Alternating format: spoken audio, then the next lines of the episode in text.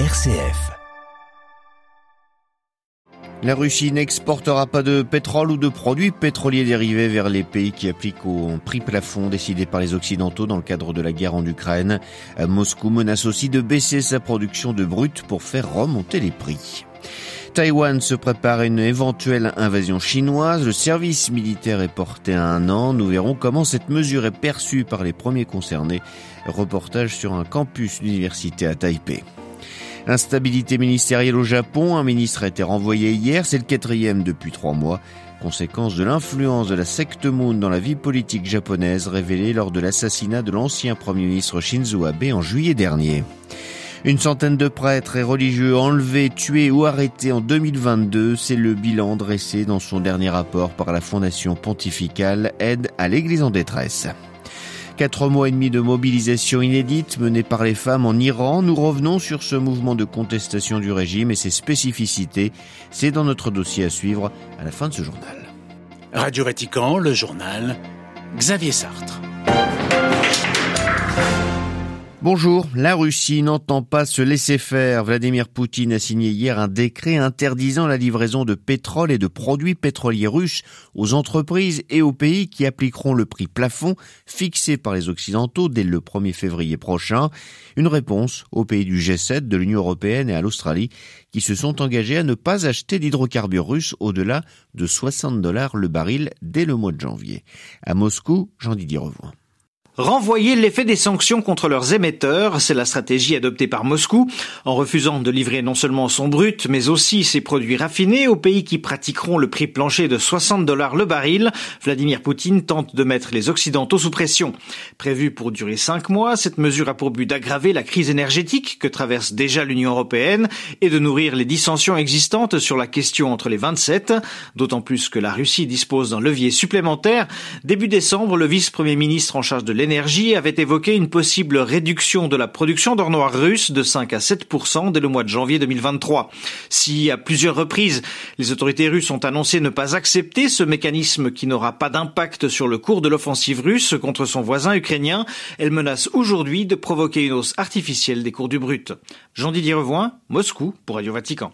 Le gouverneur de la Banque centrale du Liban cible d'une enquête de pays européens.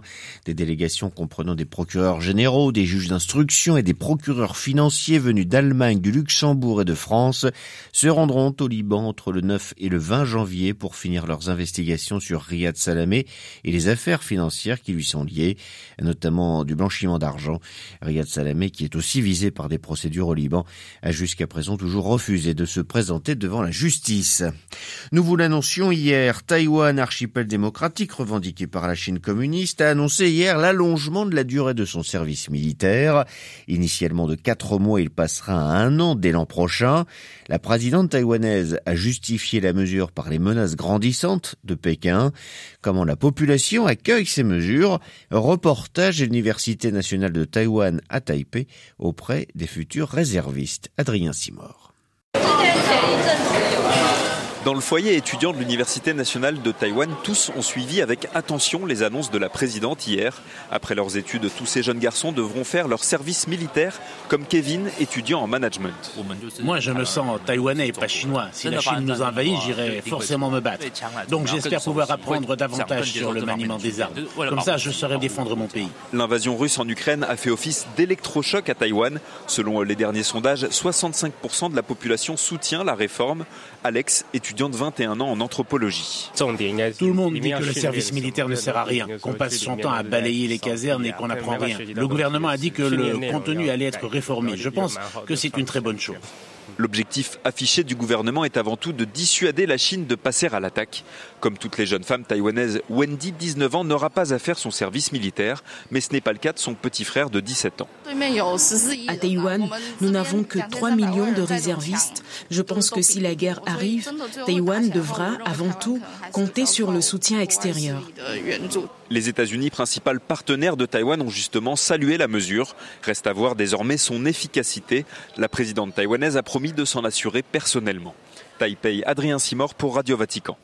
Le centre des États-Unis sous la neige et le blizzard, les Philippines sous les pluies diluviennes. Les précipitations qui ont frappé l'archipel le jour de Noël ont causé la mort d'au moins 25 personnes selon un dernier bilan officiel. Des dizaines de milliers de personnes ont quitté leur maison à cause des inondations. 81 000 personnes en tout ont trouvé refuge ainsi dans des centres d'évacuation. La majorité des victimes se trouvent dans la province du Misamis occidental et sur l'île méridionale de Mindanao. Depuis la mort de l'ancien Premier ministre Shinzo Abe assassiné en pleine rue, lors d'une réunion électorale, la vie politique japonaise n'en finit pas d'être bouleversée. Le gouvernement est particulièrement affaibli à cause de l'influence de la secte Moon au sein des partis. À Tokyo, Philippe Mesmer. Les liens entre le Parti libéral-démocrate au pouvoir au Japon et l'ancienne Église de l'unification, mieux connue comme la secte Moon, continuent de fragiliser le gouvernement. Le Premier ministre Fumio Kishida a dû se séparer mardi de son ministre de la Reconstruction, Kenya Akiba. Cet élu du nord-est de l'archipel aurait entretenu des liens avec la secte Moon. C'est le quatrième ministre à démissionner pour ce motif en quelques semaines. La question affecte l'action du gouvernement depuis l'assassinat en juillet de l'ancien Premier ministre Shinzo Abe par un homme dont la mère avait été ruinée par la secte. Or, il est apparu que M. Abe avait des liens avec les sectes Moon, depuis, la presse nippone enchaîne les révélations sur les relations entre le mouvement et le parti au pouvoir. Pour la secte, ces liens donnaient de la respectabilité. Pour les politiciens, le soutien des adeptes était utile pour les élections. Pour Fumio Kishida, il s'agit aujourd'hui de sortir de cette crise qui nuit à sa popularité tombée à moins de 30%. Selon les médias nippons, il envisagerait, pour inverser la tendance, un remaniement complet de son gouvernement vers le 10 janvier. À Tokyo, Philippe Esmer pour Radio Vatican. Si la Chine compte de nouveau s'ouvrir au monde malgré la flambée des cas de Covid-19 sur son territoire, c'est le monde qui tente à se fermer à la Chine. Après le Japon, l'Inde et la Malaisie, les États-Unis ont annoncé hier envisager d'imposer des restrictions d'entrée aux voyageurs en provenance de Chine. Pas question de laisser entrer donc sur le sol américain des visiteurs contaminés en nombre pour Washington qui partage donc les craintes de Tokyo et de l'OMS, l'Organisation mondiale de la santé. Investiture présidentielle de Lula da Silva sous haute surveillance au Brésil. 100% des forces de l'ordre seront mobilisées dans le district fédéral de Brasilia dimanche pour assurer la sécurité de celui qui prêtera officiellement serment comme président de la République, des délégations étrangères invitées à l'événement et de la population. Décision prise après la découverte d'une tentative d'attentat à l'explosif dans la capitale brésilienne. Plus de 100 prêtres et religieuses ont été victimes de meurtres, d'enlèvements ou d'arrestations dans le monde en 2022. C'est ce que révèle un rapport de l'aide à l'Église en détresse. Face à ces formes de persécution, la Fondation pontificale appelle à garantir la sécurité et la liberté de tous les membres de l'Église qui travaillent au service des plus démunis. Les détails avec Jean-Charles Puzolu.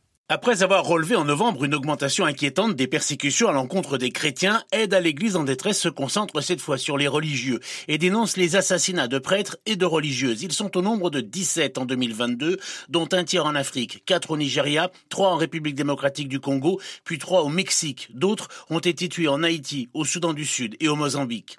AED dénombre aussi 49 enlèvements, 36 libérations, mais 6 personnes sont toujours aux mains de leurs ravisseurs, sans compter 3 prêtres enlevés au Burkina Faso au Mali et au Nigeria et dont on est toujours sans nouvelles. Il y a également les arrestations et détentions arbitraires, souvent à des fins d'intimidation, dénonce la Fondation. Les cas les plus récents concernent quatre prêtres de l'église gréco-orthodoxe ukrainienne dans les régions sous occupation russe. De l'autre côté de l'Atlantique, la situation reste très tendue au Nicaragua où 11 membres du clergé ont été arrêtés ou détenus par le gouvernement, dont un évêque. Un autre évêque ainsi que deux prêtres sont en détention en Érythrée depuis deux mois sans aucune explication de la part des autorités.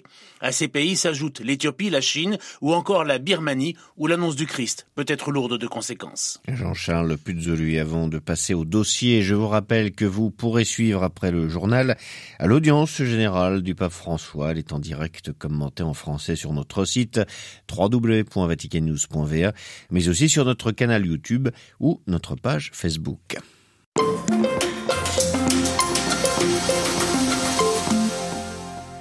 Aucune pitié envers ceux qui affichent leur hostilité à l'égard de la République islamique. C'est ce qu'a déclaré hier le président iranien alors que les manifestations se poursuivent à travers le pays.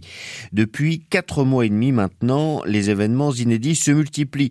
Des jeunes filles qui font un doigt d'honneur au portrait du guide suprême, des religieux agressés dans une ville sainte ou des parents qui implorent d'annuler la peine de mort prononcée contre leur fils.